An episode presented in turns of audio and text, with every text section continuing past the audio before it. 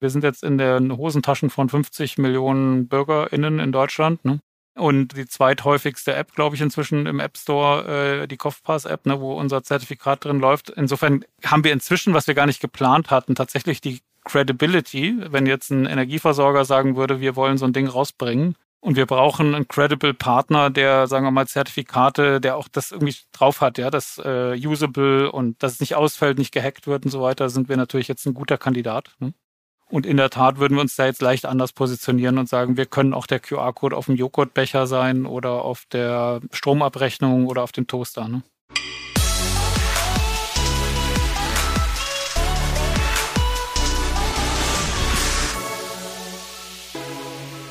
Einen wunderschönen Montagmorgen, liebe Zuhörer und Zuhörerinnen von Digitale Vorreiter in dein Digitalisierungspodcast von Vodafone.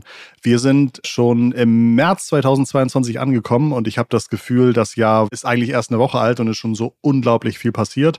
Unter anderem natürlich auch sehr gute Episoden, viele Learnings, Falls jemand von euch zum ersten Mal in unserem Podcast ist, dann empfehle ich dir auf jeden Fall auch mal in die Liste der gesammelten Episoden zu klicken, denn dort sind die ein oder anderen Schmankerl schon aufgenommen für dich. Ansonsten gibt es bei uns jeden Montag eine neue Folge und äh, ja, genau, das nächste Schmankerl nehmen wir jetzt gerade auf, denn ich begrüße gleich jemanden, den habe ich aus Versehen schon mal so vor 10, 15 Jahren ähm, in meinem Arbeitsalltag gehabt, aber das wusste ich gar nicht, bis ich jetzt mich so ein bisschen auf den Podcast vorbereitet habe. Was das genau war und warum ich eigentlich äh, den ganzen Tag auch mit seinem Produkt zu tun hatte vor 15 Jahren, das besprechen wir am besten gleich selbst mit Stefan Noller. Stefan ist heute CEO von UBirch, ähm, der UBirch GmbH, was die UBirch so macht und wie vielleicht auch der Name zustande gekommen ist, das erfahren wir gleich von ihm. Ähm, und welche bekannte Gründung er früher gemacht hat, das fragen wir ihn gleich nach der Vorstellung. Erstmal herzlich willkommen, Stefan. Schön, dass du dabei bist.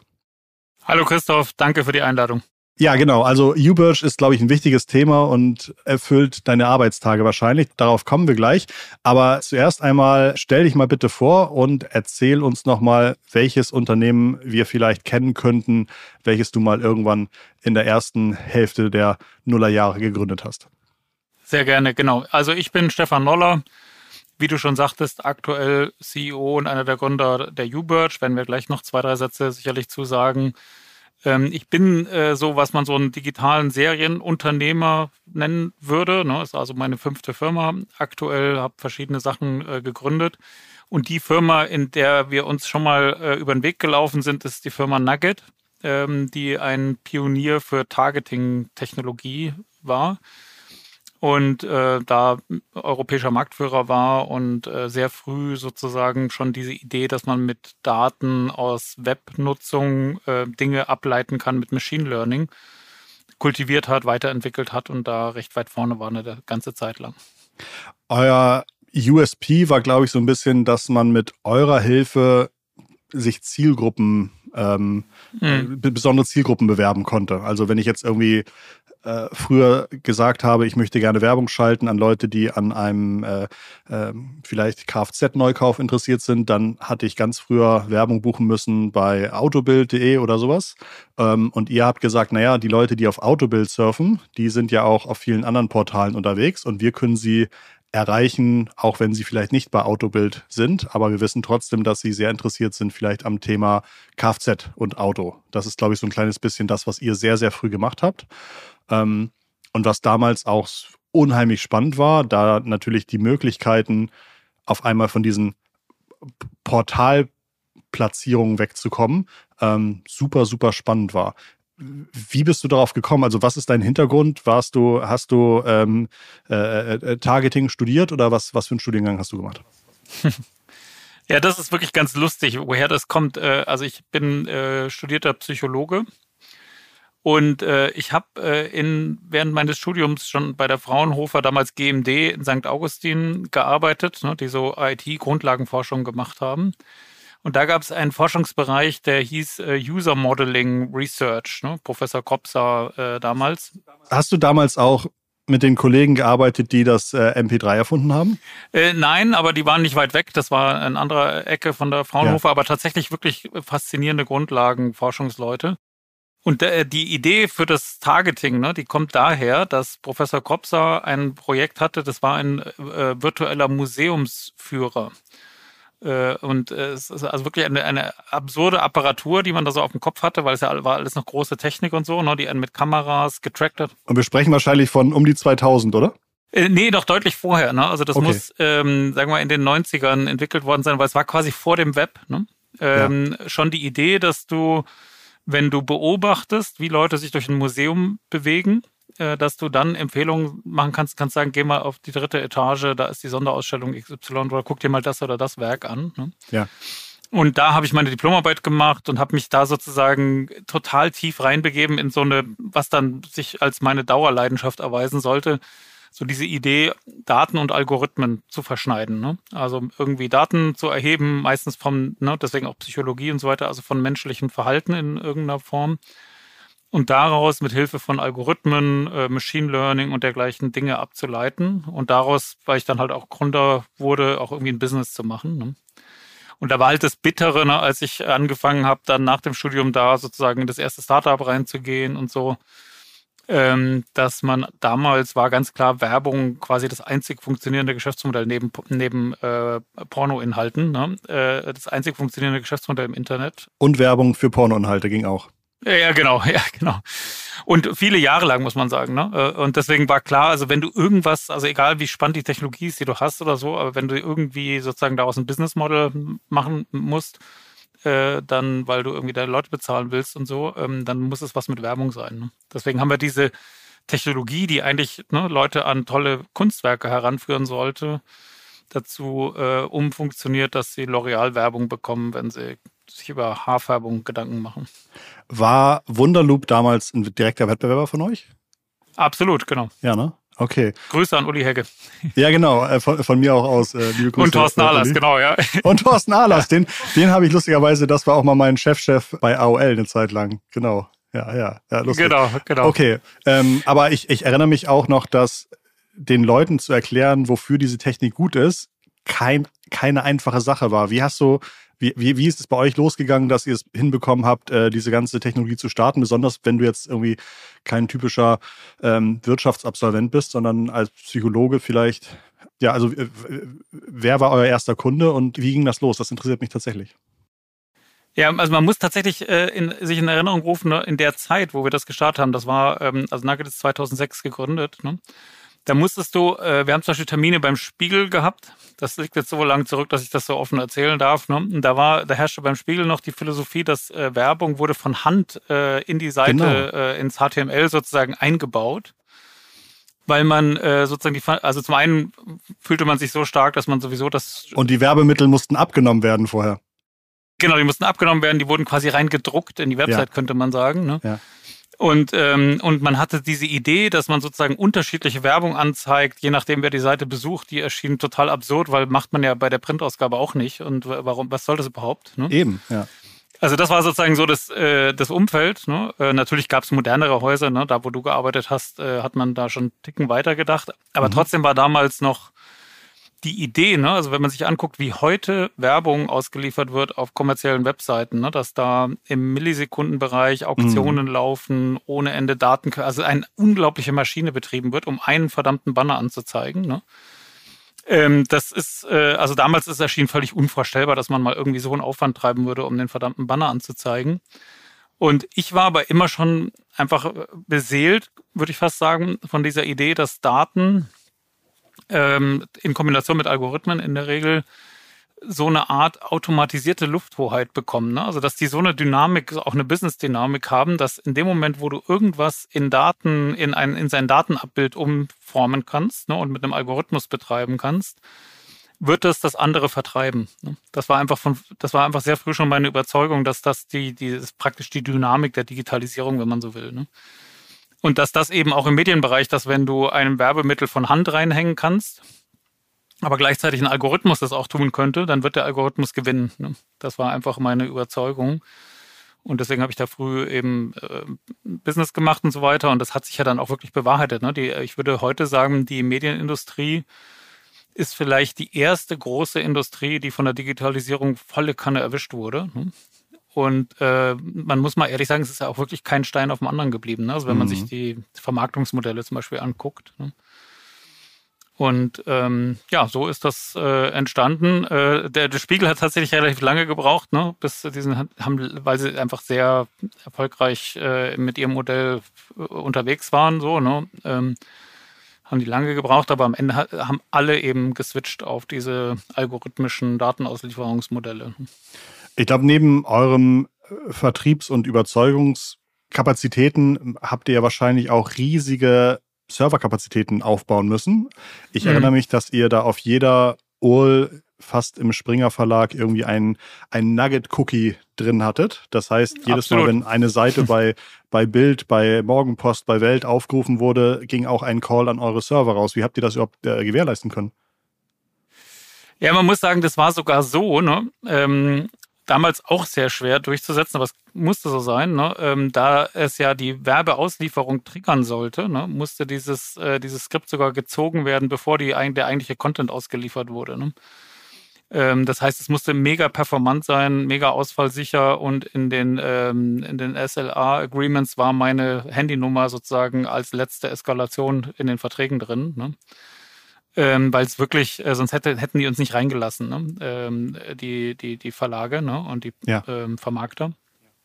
Äh, genau, und das haben wir aber, wir haben halt einen sehr guten Rechenzentrumsdienstleister gehabt, mit dem ich mich quasi täglich abgedatet habe. Ne? Und wir haben teilweise wirklich LKW-weise äh, Server irgendwo her beschafft, über Nacht ja. und irgendwo eingebaut. Ne? Damals hat man ja noch Server dann ins Rack schrauben lassen und so. Ne? Das war noch das normale Modell. Blech kaufen müssen. Und ähm, genau, und wir haben wirklich, äh, witzigerweise übrigens muss man sagen, ähm, der größte Schwung, ja, also äh, wo wir gedacht haben, äh, wir, wir sind gehackt worden, ne?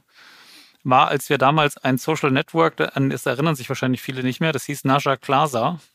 Äh, das war das polnische StudiVZ oder das ja. polnische Facebook, könnte man sagen. Ne? Ähm, ein unglaublich erfolgreiches ähm, Social Network, ne, sozusagen in der StudiVZ-Zeit noch als Facebook gerade anfing, langsam größer zu werden. Und äh, die hatten wir als Kunden gewonnen durch unsere polnischen Vertriebspartner und haben halt so leicht äh, hochnäsig gedacht, naja, polnisches Social Network äh, sollen mal das Tag einbauen, ne? äh, kriegen wir schon gehandelt. Und dann rief mich plötzlich panisch unser Serverbetriebstyp äh, äh an und sagte, ah, seit 16 Uhr läuft die größte DOS-Attacke, die er bisher gesehen hätte, auf unsere Server. Und dann habe ich zum Glück kurz überlegt und dachte mir so, ah, 16 Uhr. Hm, war da nicht, hatten die nicht, hatten die polnischen Kollegen nicht gesagt, sie wollen heute zu 16 Uhr die Text live schalten? Ne?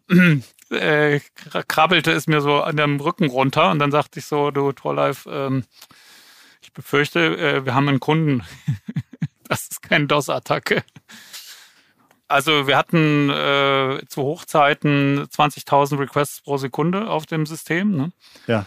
Und und das, das, was man dazu wissen muss, ne, ist, dass jeder Request ähm, hat ein statistisches Modell getriggert. Ne? Also es war halt ein Machine Learning-System. Ne? Ähm, jeder Request hat eine äh, recht aufwendige Support-Vector-Machine getriggert, die äh, sozusagen bis zu 100 statistische Berechnungen gemacht hat, ne? nämlich die ganzen Zielgruppenwahrscheinlichkeiten berechnet hat. Ne? Und die hat die, die wurden dann drangehängt und dann äh, zurückgeliefert und der Ad-Server konnte dann entscheiden, ob er ein Werbemittel hat, was dazu passt.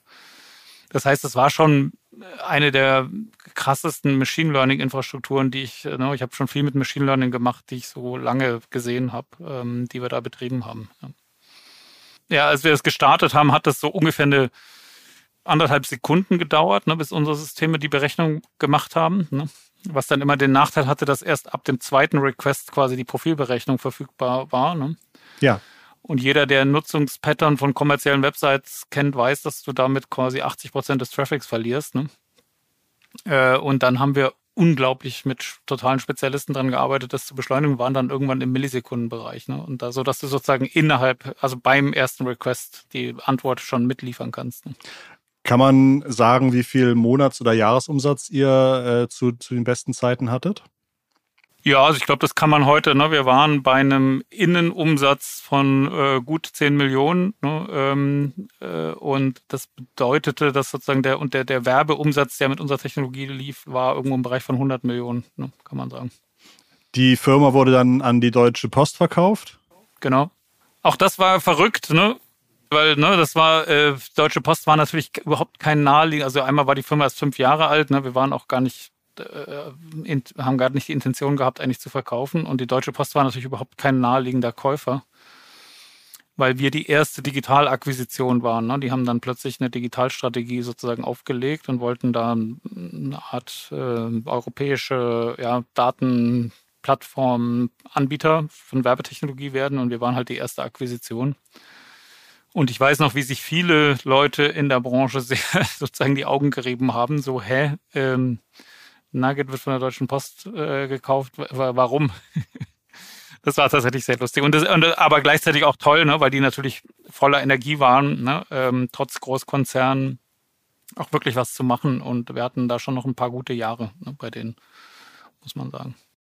Und dann ist die Firma nochmal weiterverkauft worden an Zalando und Zalando hat damit äh, auch ihr Werbegeschäft aufgebaut. Genau, genau, ja. Okay. Du sagst, du hast fünf Unternehmen gegründet. Äh, Nugget ist ja wahrscheinlich überdurchschnittlich erfolgreich. Ging das so weiter oder hast du auch ein paar ähm, Business Learnings machen müssen auf dem Weg?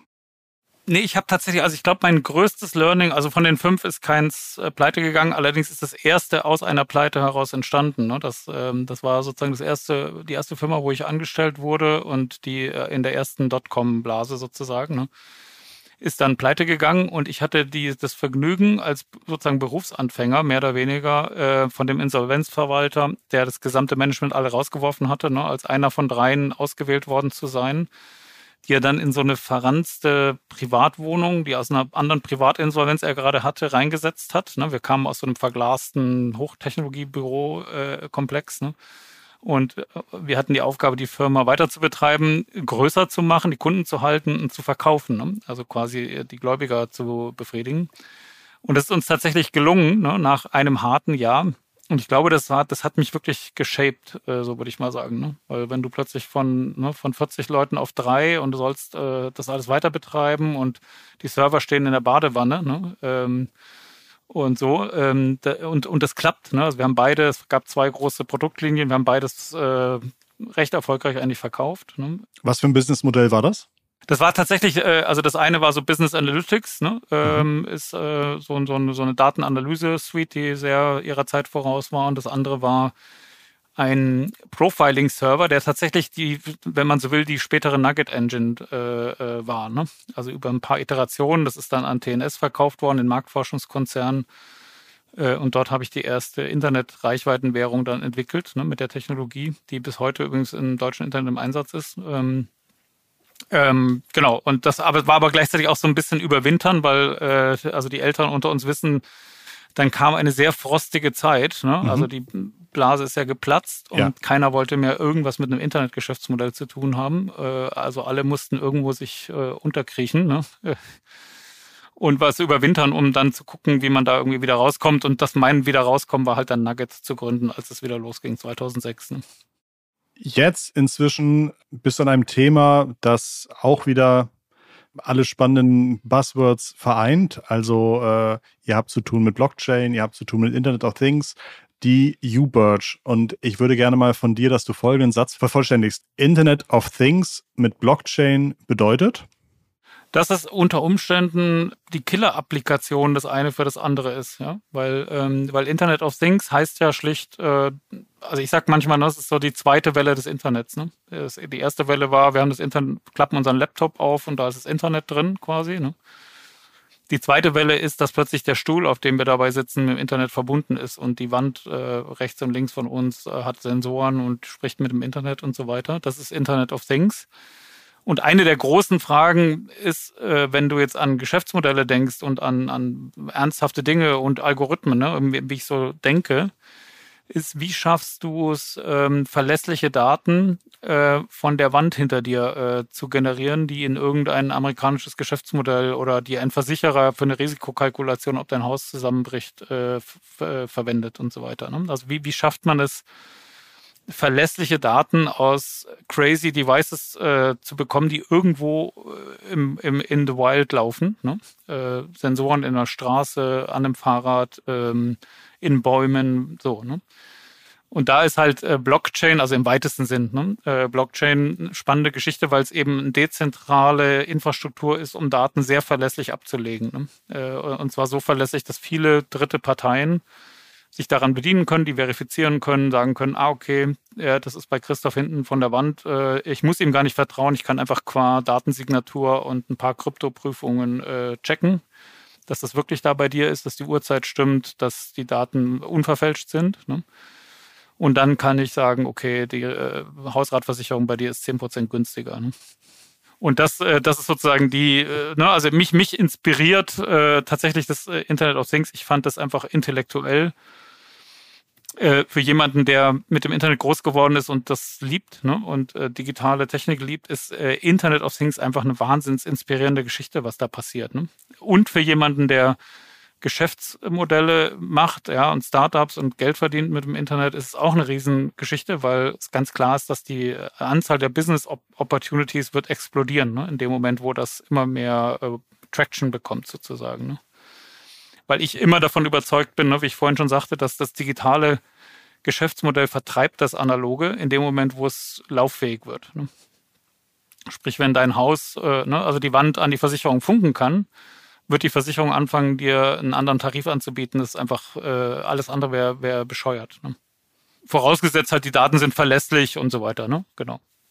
Ich glaube, die, die Use Cases, die es mit eurer Technologie geben wird, sind sehr, sehr vielfältig, was immer ganz, ganz toll ist, aber auf der anderen Seite auch manchmal schwierig ist, Leuten zu erklären. Also wenn, wenn jemand fragt, was kann man damit machen und die Antwort ist alles, dann äh, ähm, hilft das manchmal den Leuten nicht, nicht so ganz weiter. Hast du für euch irgendwelche Use Cases definieren können, die schon relativ zeitnah passieren? Äh, also gibt es da vielleicht etwas, was, was wir vielleicht alle schon in unserer Tasche haben? Ja, ja, es gibt, also zum einen ja, danke für die wunderbare Überleitung, gibt es. Ähm, ne, wir haben ja immer noch die verdammte Pandemie und mhm. Wir haben tatsächlich, als die Pandemie losging, uns überlegt, können wir irgendwas Sinnvolles beitragen. Äh, dann haben wir quasi unser Philosophieraster aktiviert ne, und gesagt, okay, gibt es kritische Daten in der Pandemie, die irgendwie digital relevant werden und die man vielleicht hacken würde. Ne? Mhm. Und dann haben wir tatsächlich sehr früh gesagt, es wird äh, Tests geben, ne, die, äh, die digital präsentiert werden und die, die man anfangen wird zu fälschen, ähm, einfach weil sie eine Zugang, weil sie ein Value haben, ne? weil sie eine mhm. Zugangsberechtigung, weil sie irgendwas auslösen. Und in dem Moment, wo Impfungen äh, klar war, dass die kommen würden, haben wir gesagt, und noch viel schlimmer wird's mit Impfbescheinigungen, ne? weil, äh, weil die viel mehr Value noch haben. Und weil sie digital kommen werden und weil Leute einfach es attraktiv finden werden, die äh, zu fälschen und, und weil es Parteien geben wird, die sie digital prüfen, auslesen müssen und so weiter. Ne? Und deswegen haben wir halt als einer der ersten mit einem großen Laboranbieter zusammen Laborergebnisse abgesichert und dann ich habe übrigens heute mit dem Landrat gesprochen, mit dem wir den ersten Impfnachweis in Altötting in Bayern äh, auf die Straße gebracht haben, ne, einen digitalen Impfnachweis, der dann letzten Endes über zwei, drei Windungen zum Bundesauftrag, äh, dann haben wir den Bundesauftrag mit Partnern gewonnen und ähm, jeder, der jetzt in Deutschland einen digitalen Impf- oder Testnachweis hat, auf seinem Smartphone hat unsere Technologie, weil das wird von unseren Servern aus ähm, ausgeliefert. Genau. Also insofern ist das ein Case, und dem, da braucht man übrigens keine Pandemie dazu, ne? denn ähm, ich bin davon auch da davon überzeugt, ne, dass wir immer mehr solche Cases sehen werden, wo Gesundheitsdaten zum Beispiel ja. sich vernetzen, an bestimmten Stellen gezeigt werden, ne, wo du, sagen wir mal, einen Beruf antrittst, wo du halt irgendeine bestimmte Impfung haben musst oder du bringst dein Kind in den Kindergarten, musst die Masernimpfung zeigen, du machst eine Reise nach Südamerika, musst Gelbfieberimpfung haben und so. Ne? Das wird einfach immer digitaler. Ähm, das heißt, Gesundheitsdaten ist so ein Fall, ne, wo du einfach sagst, ich möchte mein irgendwas dabei haben und die Gegenpartei, ne, die Grenzbeamtin in Venezuela, kennt jetzt nicht mein Labor, die kennt auch nicht meinen Arzt, aber die muss trotzdem irgendwie eine Möglichkeit haben zu prüfen, ob das eine echte Impfung ist, die ich ihr da zeige. Ne? Und das ist genau unser Case. Dafür haben wir UBurch gegründet, sozusagen. Ne? Das macht alles total Sinn wie funktioniert das? Ich stelle mir als Laie vor, dass ich eigentlich alles, was man digital zertifiziert, dass ich davon einen Screenshot machen kann äh, und den vorzeigen kann. Also wie funktioniert die Technologie für einen Laien erklärt, sodass ich verstehe, an welcher Stelle der Betrug oder die, die Fälschung von Daten nicht möglich ist? Ich würde es vielleicht, Christoph, wenn ich darf, an einem anderen Beispiel nochmal erklären, ne, weil die Leute es dann, glaube ich, auch noch besser verstehen, ne, weil Gesundheit ist trotzdem immer noch ein bisschen abstrakt. wir arbeiten zum Beispiel auch im Energiesektor. Ne? Und äh, jeder weiß, dass ähm, diese Riesenaufgabe, die jetzt ja gerade in den letzten Tagen nochmal größer geworden ist, ne? ähm, unser, unser ganzen Energiesektor umzubauen, wird nur mit Hilfe von massiven Einsatz von digitaler Technik äh, funktionieren. Ne? Denn wir werden äh, Energieimporteur bleiben. Ne? Deutschland als äh, nicht sehr sonnenintensives Land, nicht sehr windintensiv, gleichzeitig mega Energieverbraucher, ne, wegen Industrieland. Also wir werden Energie importieren müssen. Und ähm, jetzt ist die Frage, wenn du sicherstellen willst, dass du Renewable Energy, also grüne Energie verwendest, ne, weil du, äh, weil du klimaneutral produzieren möchtest und du musst viel importieren, ist jetzt die Frage, wie stellst du sicher, dass das nicht Braunkohleenergie ist, die du importierst? Ne? Denn, denn der physikalisch der Kilowattstunde siehst es nicht an, ne? äh, woher, sie, woher sie produziert wurde. Und da kommt man zum Thema digitale Zertifikate. Ne? Das, äh, und, äh, und das ist im Prinzip, was wir machen. Und tatsächlich haben wir auch schon so ein äh, Projekt mit einem großen Energieversorger. Im Prinzip ist die Technik dabei ganz einfach zu erklären. Es ist nämlich so, dass in der, sagen wir, in dem Solarpanel ne, oder in dem äh, Inverter, ne, der an dem Solarpanel hängt. Äh, und egal, ob es in Afrika in der Wüste ist oder hier in Braunschweig, ähm, läuft ein kleines Stück Software von uns, was im Prinzip nichts anderes macht, als zu unterschreiben. Also wir sagen auch manchmal, es ist wie DocuSign so ein bisschen. Ne? Es unterschreibt das Messdatum aus dem Voltmeter ne, oder im Amperemeter in diesem Solarlogger der sagt, hier wurde jetzt eine Kilowattstunde produziert und äh, kreiert dann ein kleines, wir nennen es ein Mikrozertifikat. Ne? Ist wie ein, wie ein, tatsächlich ein kleines Zertifikat. Ne? Voll digital natürlich. Wird in der Blockchain persistiert, ne, sodass es jederzeit prüfbar ist, weltweit äh, Nachweis, sozusagen Quellennachweis. Ne? Und jetzt kannst du hier in Deutschland, wenn du deinen Toaster einschaltest, kannst sagen, ähm, auf dem digitalen Layer, ne, ähm, also physikalisch beziehst du natürlich Strom von deinem Kraftwerk um die Ecke, ne, weil physikalisch muss das so sein. Ne? Aber digital ist es denkbar, dass du von einer Stromfarmerin äh, in Äthiopien ähm, sozusagen diese Kilowattstunde jetzt beziehst, weil du sozusagen ihr Zertifikat kaufst. Ne? Also ist im Prinzip das Gleiche, was äh, im großen Zertifikathandel ne, auf dem globalen Level passiert. Ziehen wir runter auf den Level eine Kilowattstunde. Ne? Und jetzt kannst du, jetzt baust du sozusagen einen digitalen Markt äh, auf. Und by the way, wer, wer sozusagen wach mitdenkt, das ist ein bisschen vergleichbar auch mit diesem verrückten digitalen Layer, der unter Werbeauslieferung liegt. Ne? wo auch sozusagen was vermeintlich ganz Banales passiert. Ne? Also ich drücke einen Toaster und der wird heiß oder ich sehe eine Webseite und da wird oben ein Banner eingeblendet.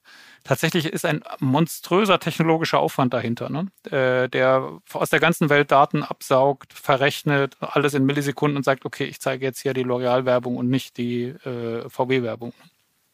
Und das Gleiche, glaube ich, wird zum Beispiel im Energiesektor passieren, ne? dass wenn du deinen Toaster einschaltest, wird der Toaster quasi wie bei einer Werbeauslieferung sagen, okay, woher ziehe ich jetzt diese Kilowattstunde? Ne?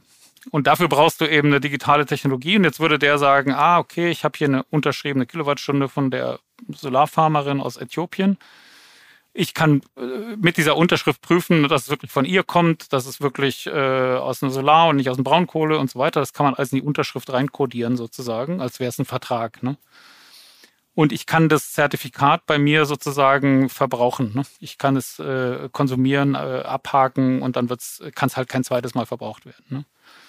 Und das ist total faszinierend, weil du damit ein paar Probleme gelöst bekommst, ne, die du anders nicht, wie, wie willst du das anders lösen? Kannst ja schlecht anrufen und sagen, hier, ich möchte jetzt, äh, ne, so, haben sie wirklich eine Solarfarm oder irgendwie sowas? Ist natürlich alles nicht möglich. Du brauchst so einen digitalen Layer. Ne? Und es verhindert auch die Situation, dass man sagt, es wurden nur äh, 1000 äh, Kilowattstunden erstellt, aber 10.000 verbraucht. Das passt ja nicht, sondern das. Exakt, genau. genau. Okay. Von wem muss die Nachfrage kommen?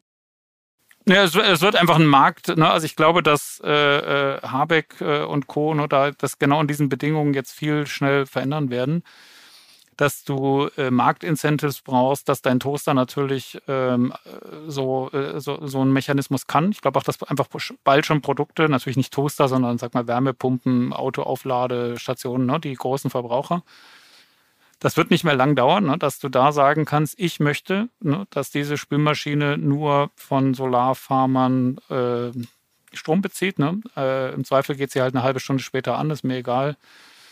Ähm, und dadurch ziehe ich verlässlich grünen Strom. Ne? Das, äh, das wird, äh, ist eine Frage von wenigen Jahren, glaube ich, dass das passieren wird. Wäre es für euch nicht dann auch hilfreich, wenn ihr eine bekannte und vertrauensvolle Konsumentenmarke werdet, also eine, ein richtig großes Portal, das jeder kennt, oder ist das eigentlich gar nicht, ähm, ähm, gar nicht Ziel deines, äh, deiner Roadmap?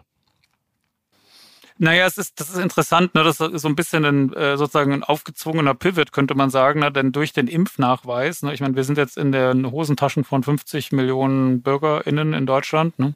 Und die zweithäufigste App, glaube ich, inzwischen im App Store, äh, die Kopfpass-App, ne, wo unser Zertifikat drin läuft. Insofern haben wir inzwischen, was wir gar nicht geplant hatten, tatsächlich die Credibility, wenn jetzt ein Energieversorger sagen würde, wir wollen so ein Ding rausbringen. Und wir brauchen einen credible Partner, der, sagen wir mal, Zertifikate, der auch das irgendwie drauf hat, ja, das äh, usable und dass es nicht ausfällt, nicht gehackt wird und so weiter, sind wir natürlich jetzt ein guter Kandidat. Hm? Und in der Tat würden wir uns da jetzt leicht anders positionieren und sagen, wir können auch der QR-Code auf dem Joghurtbecher sein oder auf der Stromabrechnung oder auf dem Toaster. Ne? Ja, ich kann mir gut vorstellen, dass der, der Druck von, von Konsumenten, die sagen, diese Transparenz möchte ich auch für andere Produkte haben, warum macht ihr das nicht so wie, wie die Kopfpass-App oder sowas, äh, dass das nochmal eine große Beschleunigung bringen kann. Ähm, wenn man, wenn man es schafft, dem Nutzer transparent zu machen, welchen Service er da eigentlich gerade nutzt. Ich habe bei euch auf der Webseite, wo du gerade Joghurtbecher erzählt hast, äh, auch gelesen, dass es weltweit pro Jahr irgendwie 400.000 Tote äh, durch Lebensmittelvergiftung gibt und dass 15 Prozent mhm. der Lebensmittel gefälscht sind wovon ich keine Ahnung hatte. Kannst du mir das nochmal kurz erklären? Was, äh, ähm, was sind das für Lebensmittel, die gefälscht werden? Naja, also ich meine, es wird äh, ne, Produktfälschung, äh, ne, das ist, geht von äh, falsch deklarierten Nicht-Bio-Lebensmitteln, die äh, als Bio verkauft werden, ne, bis hin zu Hardcore-Produktfälschung, wo komplett halt, ne, also ein spektakulärer Fall war ja kürzlich in der Presse mit der äh, Champagnerflasche, wo die Ecstasy beinhaltet, ne, ist jetzt mal ein Hardcore-Fall von einem gefälschten Produkt, ne. Aber davon gibt es halt viel, ne, und äh, was nicht mehr so gut funktioniert, ne, auch im VerbraucherInnenvertrauen, ist äh, diese, diese sozusagen die großen Brands, ne? Egal, ob es jetzt ein Danone ist oder ob es der TÜV ist, ne? Ähm, also wir, wir kommen ja aus einer Welt, wo, wo so große Brands ne, sagen, hier Nutella, ne, Fresenius Institut steht im Deckel, also ist alles gut. Ne? Äh, und, äh, und ich kaufe ein T-Shirt und da steht dann irgendwie, sagen wir mal, TÜV-geprüfte äh, Sustainable Produktion. Das glaubt keiner mehr. Ne? Das, da ist zu viel passiert, äh, zu viel Vertrauen missbraucht worden. Und ich glaube, die KonsumentInnen der Zukunft wollen einen Datenbeweis.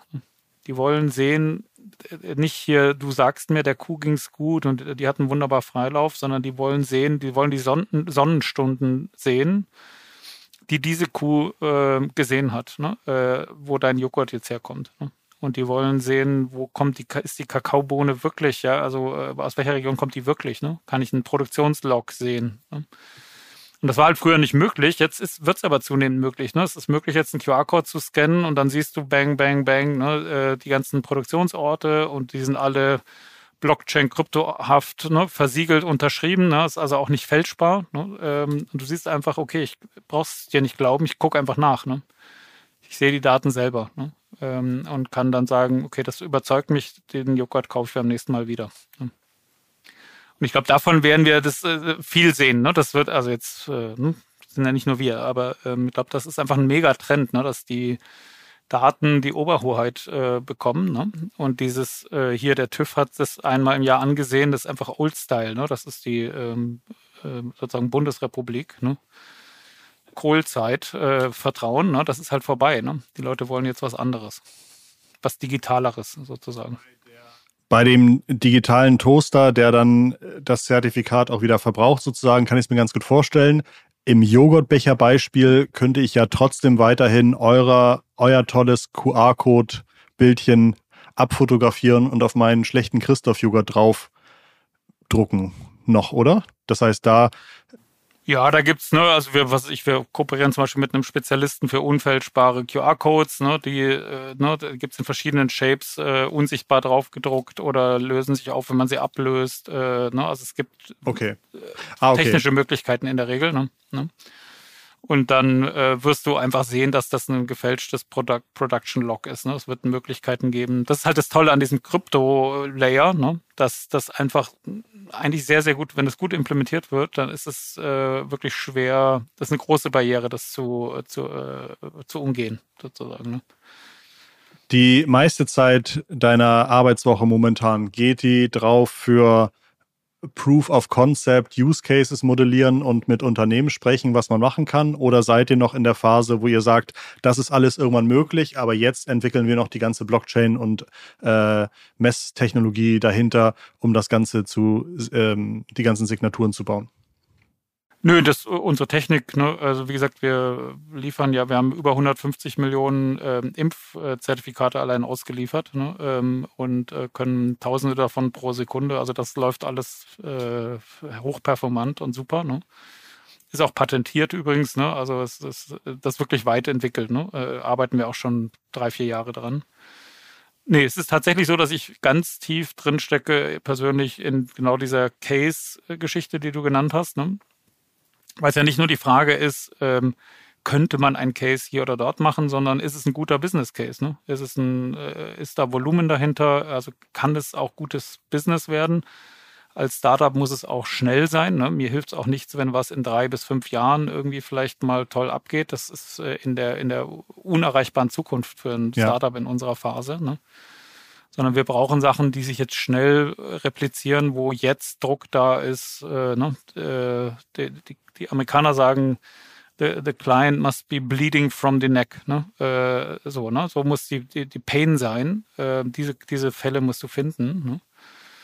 Ähm, die gibt es natürlich, ne? aber ähm, gerade heute ne, ging die bittere Meldung über den Ticker, dass äh, eine große Anzahl von Windanlagen in Deutschland gehackt wurde ne? äh, durch einen wahrscheinlich staatlichen Akteur, ne?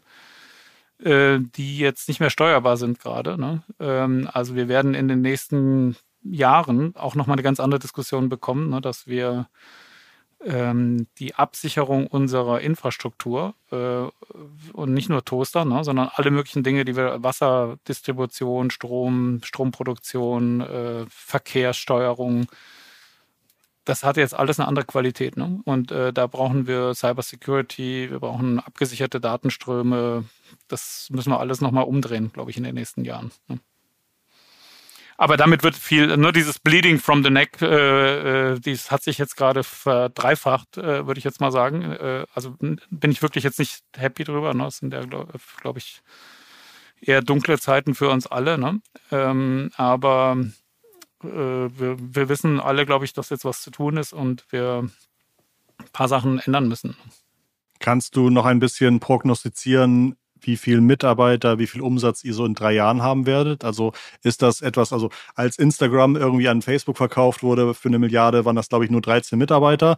Seid ihr auch ein, ein mhm. kleines Team von Experten oder ist das durchaus eine Company, die bald mehrere hundert Mitarbeiter haben könnte? Also wir sind schon äh, ein konzentriertes Team, würde ich sagen. Ne? Also wir sind jetzt äh, gut 40 Leute, ne? das ist auch schon nicht mehr ganz klein. Ähm, und äh, wir heiern äh, ordentlich und so weiter. Ne? Also ich denke, äh, eine Firma wie unsere, die kann gut bald 100 Leute plus minus haben. Ne? Das ist äh, so, ein, so ein Sweet Spot, würde ich mal sagen, ne? wo du noch ausreichend agil bist und so und aber auch schon Power hast.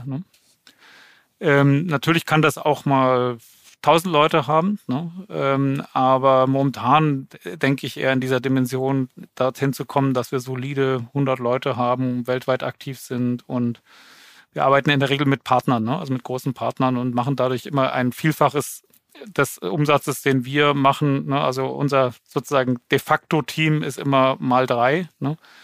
Weil wir halt mit einem IBM, mit einer Lufthansa, mit einer Bundesdruckerei so ne, immer in den Projekten drin sind. Äh, und der Partner stellt dann immer noch mal ein X-faches an Leuten. Hm. Kannst du für unsere Zuhörer zum Abschluss vielleicht noch mal irgendwie so zwei, drei Tipps oder Checklist, ähm, äh, Bullet Points sagen, wie man sein eigenes Unternehmen oder seine eigene Supply Chain vielleicht mal kritisch hinterfragen kann, an welcher Stelle man das Ganze sicherer oder fälschungssicherer oder ähm, authentifizierbarer machen kann? Also was ich den Leuten immer raten würde, ne, ist ähm, erstmal auf der Habenseite ne, zu gucken, also wie digital bist du, ne? Denn äh, ich bin wirklich, habe ich ja mehrfach gesagt, ne, total davon von der Dynamik der Digitalisierung überzeugt. Die Pandemie hat es ja jetzt nochmal total beschleunigt. Das geht nicht mehr weg und ich glaube, das ist die entscheidende Wettbewerbsfrage. Ne? Hast du, hebst du das ausreichend mit deinem Geschäftsmodell? Ne? Den digitalen, hast du auf den digitalen Prozess umgestellt? Und dann gleichzeitig natürlich die Frage, wie resilient ist das? Ne? Äh, wie gut bist du gegen Hackings abgesichert? Wie gut kannst du beweisen, dass die Datenströme, die sind, äh, die da reinkommen und so weiter? Da würde ich einfach, ne, ähm, wir sind inzwischen da nicht mehr so schlecht aufgestellt, auch in Deutschland mit Cybersecurity-Expertise. Ne? Ähm, aber ich würde nicht den Fehler machen, ne, den tatsächlich auch gerade so mittlere und größere Unternehmen in Deutschland gerne tun, ist so äh, solche Sachen so in Prio 4 quasi. Ja da neigen wir in Deutschland ein bisschen dazu zu sagen, ach, okay, Projekt wird morgen ausgerollt, äh, haben wir nochmal irgendeinen Cybersecurity-Experten, der nochmal kurz drüber schaut. Ne? Ähm, das ist natürlich fatal. Ne? Also ja. das, äh, das können wir uns in Zukunft nicht mehr leisten. Ne? Wir haben Kollegen in Israel, ne, ein, ein Büro in Israel, ähm, da von solchen ähm, Gesellschaften, da kannst du lernen, wie man das an, oder Amerikaner sind da auch anders. Ne? Ähm, da, da ist das einfach eine der ersten Priorities. Weil es einfach keine Option ist, äh, das Modell so zu bauen, dass du notorisch gehackt werden kannst. Ne? Das, ist, äh, das willst du einfach nicht. Ne? Also insofern würde ich das einfach zu einer höheren Priorität machen und vorne abarbeiten und nicht erst hinten. Ich finde es sehr spannend, Stefan, auf wie vielen Geräten ihr jetzt schon ähm, drauf seid, ohne dass man wahrscheinlich weiß, dass man U-Birch-Produkte nutzt. Ich kann mir gut vorstellen, nachdem was du erzählt hast, dass es unendliche Use Cases gibt und ihr hoffentlich bei vielen irgendwie auch dabei sein werdet. Und wir wollen auf deinen Toaster. Auf meinen Toaster, genau. Ich habe ich hab zwar keinen Toaster, aber ja. dann wäre dann wär ich bereit, mir einen zu kaufen. Ja, dann müssen wir dafür sorgen, dass du einen kriegst. ja.